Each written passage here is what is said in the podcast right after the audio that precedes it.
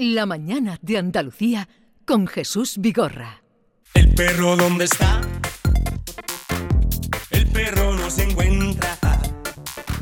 Buenos días, eh, soy Mari de Sevilla. Mira, una preguntita para Ana. Preguntarle, mira, yo tengo un perro. Bueno, el perro está a nombre de mi hija, pero la que tiene el perro soy yo. ¿Quién tenía que, tendría que hacer curso? ¿Ella o yo? Que es la que lo tengo. Gracias, buenos días. Lo interesante sería que fueras a tu veterinario y te hicieran un cambio de propietario. Porque luego si tienes algún, eres tú la que está sacando el perro, tiene un problema de responsabilidad civil o algún que le muerde a alguien, lo interesante es que hicieras un cambio de propietario y que la persona a la que esté el nombre en el microchip sea la que haga el curso. Eso es lo que tienes que hacer. Es que Por si no, cierto, claro. lo de, ¿cómo decías tú? Micro, ¿cómo era? Chipe- Chipar, chipar. Eh, llamamos a la, porque preguntaron, viene una, una colaboradora que habla de palabras y tal, y preguntaron que eso de chipar que era...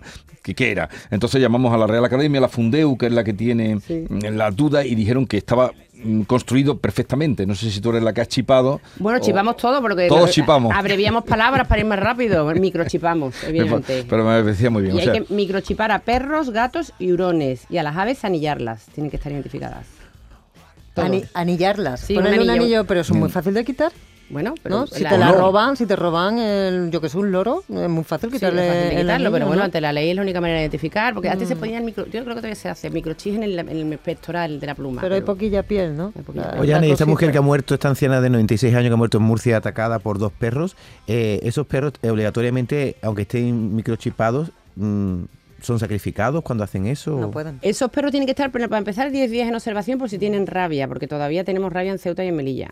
Y tienen que estar en observación. Y luego lo que diga el juez, lo que, se, lo que decida el juez o las familiares que, que lo, que lo cuiden o la atiendan. Eso es una negligencia del propietario. Porque tiene un perro potencialmente peligroso, porque no hace falta que esté en la lista de perros potencialmente peligrosos, simplemente por el tamaño y, el- y la mandíbula que tenga, ya es un PPP. Tiene que tenerlo controlado. Es un accidente por negligencia. Era la llave de mi cortijo y de ¿Qué hay? Buenos días. Enhorabuena por el programa. Mire, mi pregunta era sobre el tema este de la aplicación o la entrada en vigor de la nueva ley de bienestar animal, que parece ser que todo está en suspenso. Es, por ejemplo, si la obligación esta de, bueno, la obligación, la prohibición de dejar amarrado un perrito en la entrada de un supermercado o algo, eso ya está vigente. Y si se va, y si se va a aplicar eh, de una manera estricta, o sea, eh, que no lo puede dejar ni, yo qué sé, ni un minuto ni dos minutos porque entra un- en una tienda a comprar una barra de pan o a preguntar algo. Bueno, yo ya conté el otro día que yo he tenido dos pacientes que los han robado en la puerta de un supermercado. Un tercero que se fue a su casa y se le olvidó que tenía el perro atado en la puerta del supermercado. Entonces, eh, sí sé que a una señora le han puesto una multa, en Andalucía no sé dónde ha sido, y se la han retirado. Todavía eso no está al 100% instaurado. Pero sí lo estaba comentando con Bea, que la gente ahora se está tirando más a la piscina de denunciar a los vecinos. O sea, si tienes un, a un perro todo el día atado, pues la gente está un poco más sensibilizada con el tema de la ley de que eso no lo puede hacer. Está todo en un impasse. Todavía no está al, al 100%, eh, sabemos por dónde van los tiros, pero todavía el curso no es obligatorio, el seguro no es obligatorio de momento, las tiendas tienen un año para retirar los animales vivos, los circos y, y las ferias seis meses, o sea, todavía estamos en periodo de adaptación y bueno, lo que decimos antes, ¿no? que está- tenemos un gobierno en funciones y que todo no está cerrado del todo. ¿No será que se han precipitado un poco en entrar a la ley con todas esas eh, eh, esos Carencias, ¿no? No sé, Claro. fallos que tiene lo que tú estás contando? Es que la ley no la ha hecho un veterinario. La ley la ha hecho un señor que es eh, licenciado maravilloso y estupendo que yo conocí, licenciado en Bellas Artes con una serie de asesores. Sí es verdad que ha tirado de colegios de veterinarios y de eh, asociaciones de veterinarios a nivel nacional. Que por cierto quería comentar que este viernes nos reunimos aquí eh, la parte de Sevilla, no, perdón, el sábado. eh, hay una asociación de empresarios a nivel nacional y luego cada ciudad tiene la suya y nos van informando de los nuevos cambios. Y este sábado nosotros tenemos una reunión aquí en Sevilla que nos van a inf- a informar de, la, de, bueno, de cómo está actualmente realmente la ley de protección animal. Así que si tengo cosas chulas que contaros, pues ya vengo otro día. Vale, estupendo. Hola, buenos días, soy Rocío de Sevilla. Yo tengo una cobaya, llevo nueve meses con ella. ¿Tendría que hacerle algo o porque yo la compré y es que ya no tengo, vamos, ni el ticket de compra? ¿O las cobayas están exentos de todo? Gracias. Y aunque tuviera el ticket de compra, eso ya es un miembro de la familia y hay que cuidarlo y darle mucho cariño y mucha lechuga y mucho tomate. Bueno, tomate poco, más pimiento. La cobaya se queda contigo hasta que se muera. Tú no tengas problema ninguno. Cuando ya salga la ley no se podrán comprar más cobayas. ¿Qué tenemos que hacer las personas que tengan animales exóticos en su casa? Cuando salga ya el registro oficial, que todavía no está, declarar que tenemos ese animalito, el tiempo que tiene, que, mm, como nos llamamos nosotros, nuestro DNI, para que haga un seguimiento. Y cuando fallezca, dentro de muchos años, comunicar que, que ya no está entre nosotros. Pero cobayas ya no se van a poder no se van a comprar. poder comprar. No se van a poder comprar animales que no son autóctonos, ni tortugas de estas de. ¿Y la cobaya de dónde es? La cobaya latinoamericana. Y, pero es muy utilizada en los laboratorios, ¿no? Eh, yo creo que cada vez menos. Espero que cada vez Ah, menos. menos. Pero maneras, los animales de laboratorio también están exentos. Pero yo creo que cada vez menos. Sí, pero se ha usado mucho, No están protegidos por la ley de bienestar animal. En principio, como no pertenecen a animales autóctonos, bueno, sí, la protección será mientras que estén vivos, ¿no? De que no- no- este- habrá que cuidarlos bien. ¿Esta señora dó- dónde declara la cobaya? ¿A la policía tiene que ir a El, declararla? el registro todavía no está definido. Está todo en el aire, Javi. Puede ser una web que es- Está todo en el aire. Está todo en el aire. Está todo en el aire. Hola, buenos días. ¿Cuál es la obligación de los ayuntamientos para con los gatos? ¿Cuál es la obligación de los ayuntamientos para con los gatos? calle. de no alimentar, terminamos. cómo va a funcionar eso. Y si los veterinarios harán algún, algún convenio con el Estado o cómo va a ser el precio de las esterilizaciones, porque hay muchísimas familias que eso les resulta muy caro. Una esterilización puede rondar entre los 175 y los 200 euros. No todas las familias se lo pueden permitir. Eh, siempre se ha dicho que los animales son artículos de lujo, los animales de compañía, y no todo el mundo se lo puede permitir. Algunos veterinarios lo que hacemos es mm, prorrateamos, las pa- si no una familia no se lo puede permitir, pues te lo pagan dos veces, te lo pagan tres veces y ya está. En los ayuntamientos sí, se tiene que hacer responsable de las colonias felinas, eh, microchiparlos, esterilizarlos y encargarse los ayuntamientos. Y supongo que los ayuntamientos buscarán convenios con veterinarios locales para que se lo hagan más económico. Pero tienes toda la razón. eh, la gente que no tenga recursos económicos y por narices tener que esterilizar a un gato, se lo van a pensar tres veces antes de trincar un gato, de pillar un gatito. ¿Cuánto vale? Pues depende de la clínica. Un gato macho puede ser 80 euros en una clínica normal, a otro 120, 130, Y si una hembra utilizas más. anestesia inhalatoria. Una gata hembra, pues hay sitios que son low cost, que te cobran nada y menos, y una clínica en condiciones pues te puede costar 250 o 280 euros. Hola, buenas. Mira, eh, yo tengo mi perro que es de caza y de casa. Eh, con la nueva ley, eh, el perro tiene un seguro específico de cazador, pero con responsabilidad civil. No sé si este seguro sería conveniente. Y bueno, y también nos tendría que hacer curso para tener mi perro. Venga, gracias. Eh, al ser un perro de casa y de casa, al ser de casa sí tendrás que hacer el curso. Yo creo que con el seguro de responsabilidad civil es suficiente, pero yo me dirigiría a tu consultor de seguros para que te, te informe. Y es verdad que sí he oído este mes que hay mucha gente que quiere declarar a su perro de caza para eximirse de la obligación de tener Porque un perro los de de- casa. los de están caza- exentos. Y ahora dices tú, yo es que tengo un chihuahua, pero ¿cómo va a ser un chihuahua?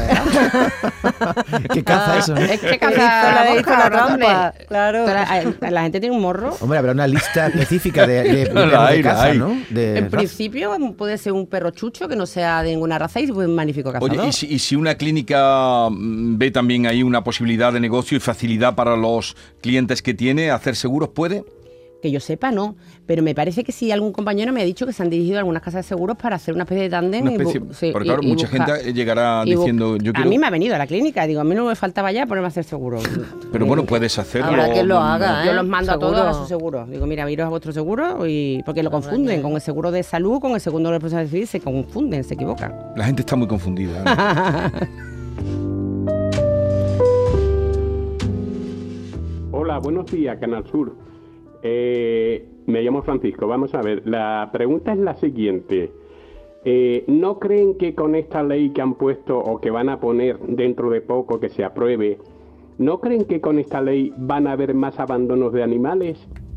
Porque mire usted, si lo pasamos mal ahora que no nos llega ni para final de mes ni para comer, ¿usted cree que con tantas cosas, tantas leyes y tantas cosas, podríamos mantener a los animales? Digo yo, esa pregunta. Y la siguiente, vamos a ver, la ley de protección de animales, ¿protegen estos animales que salen en las plazas de toros, que los torean, los acribillan? ¿La ley del bienestar animal respeta eso?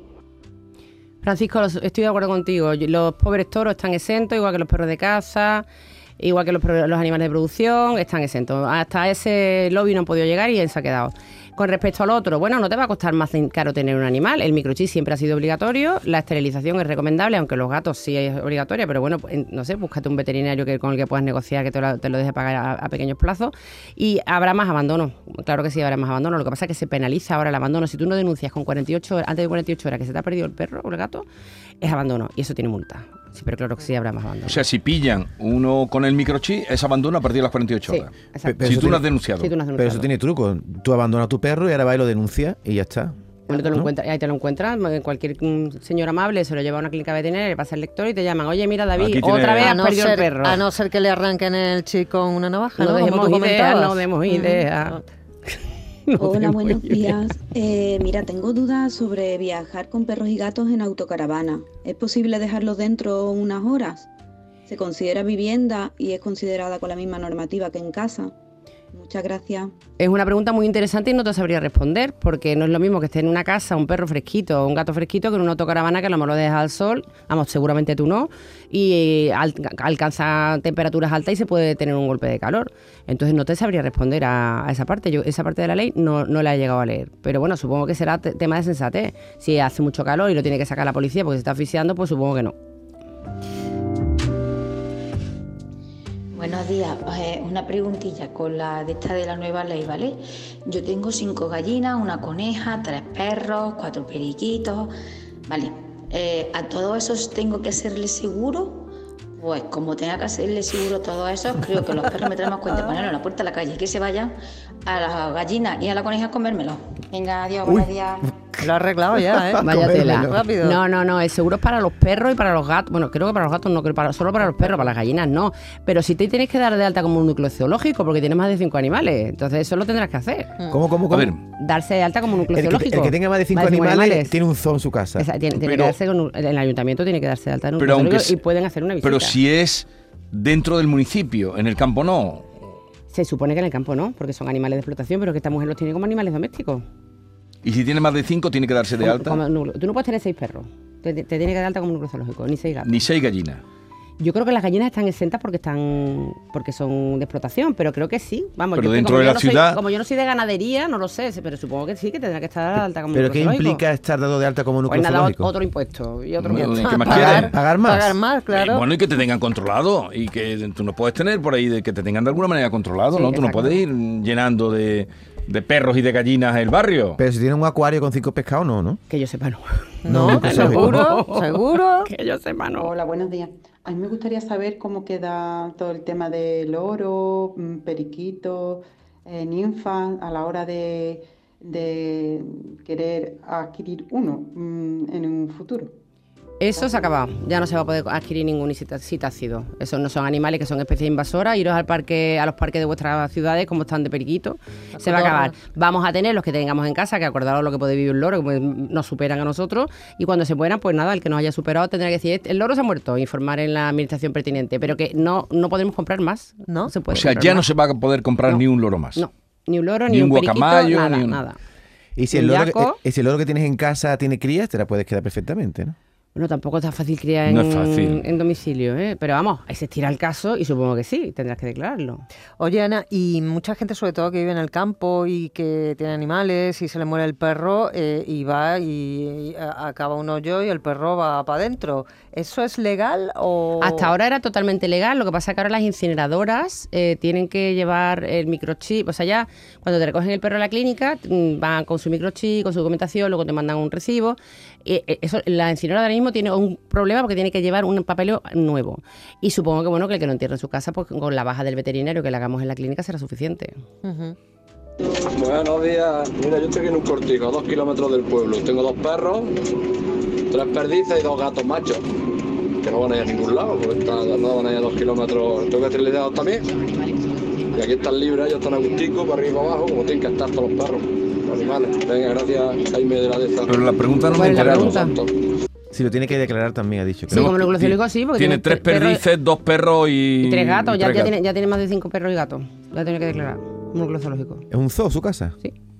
Entonces, el próximo sábado dices que hay una reunión para evaluar. Sí, aquí en Sevilla.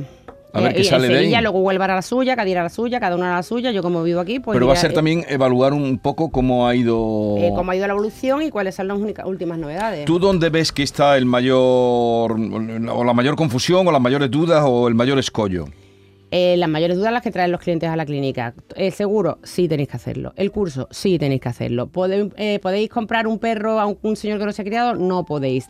¿Podéis comprar un perro o adoptar un perro sin que esté microchipado? Ya los veterinarios no vamos a poner microchip en las clínicas. Tiene que salir, de llegar a la clínica microchipado o de la protectora o de, mm, del criador. Y el miedo que le tienen los clientes, pues el- a las multas mm, por que lo tengan un tiempo en el coche, porque lo tengan aparcado en la puerta eh, de un supermercado, porque lo dejen solo en casa, todo eso va, eh, va a pasar.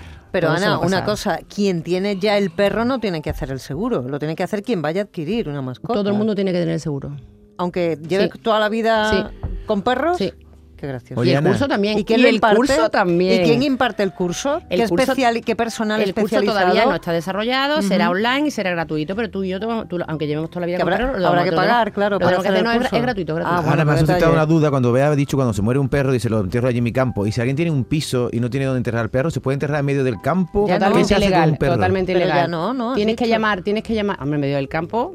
No se puede enterrar Puede. un perro en el campo. En, en principio tiene que ser en tu, fa- en tu finca. Yo creo que En no. tu Y si territorio. no tiene finca ni campo, Llamas a tu veterinario, llamas a un si- sitio de, que hay en todas las ciudades a ella de incineración, se llevan al perro, te lo incineran. O de manera individual, que vas allí si quieres y ves, cómo lo incineran y te dan tu tarrito, o de manera Que es más caro, ¿eh? que es mucho más barato. Mm.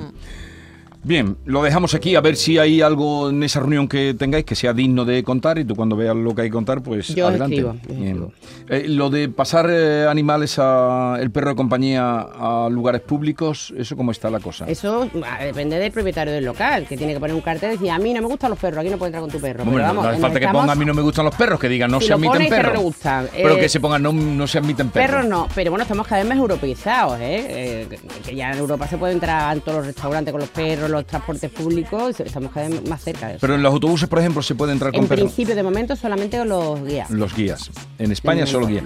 En el tren, De momento, bueno, sí, lo puedes, llevar con, lo puedes llevar con tu cestito Sí. y- o, o con tu transportín y pagar Sí. su billete aparte, igual que en el avión. ya, ya, ya. Pero eh, entrar perros solo los guías En no, los perros guías que yo sepa solamente en el autobús. en el autobús. Y ahora un coche, coges un taxi, coges un Uber, lo que sea, pues te- le tienes que preguntar y avisar al señor que vas a llevar una mascota. Y lo decide el dueño decide el del dueño. coche. ¿Y en el metro? En principio, Porque yo en Madrid en el metro van, ¿eh? en principio sí. Sí, y aquí en Sevilla, por ejemplo, hay En metro, principio ¿no? En principio sí. Ana Manzanares, gracias por las visitas, eh, siempre aclaratoria y de la clínica Bermejales. eh, hasta la próxima ya nos irás contando cómo evoluciona todo esto. Bueno, yo intento aclarar lo que puedo porque esto es un galimatía bastante profundo, pero a ver Lo si- podían, lo podían haber mm, rematado mejor antes de darle tanta, eh, en fin, tanto pábulo como le dieron a la ley de protección animal y que eh, se ha puesto en marcha a medias. A medias. Yo cuando me vaya enterando de cosas más interesantes, yo os voy Vale. contando, ¿vale? Muy bien. En un momento con Francisco Arevalo, 10.31 minutos de la mañana. Deberían ser ellos un poquito más perros. Esta es La Mañana de Andalucía con Jesús Vigorra, Canal Sur Radio.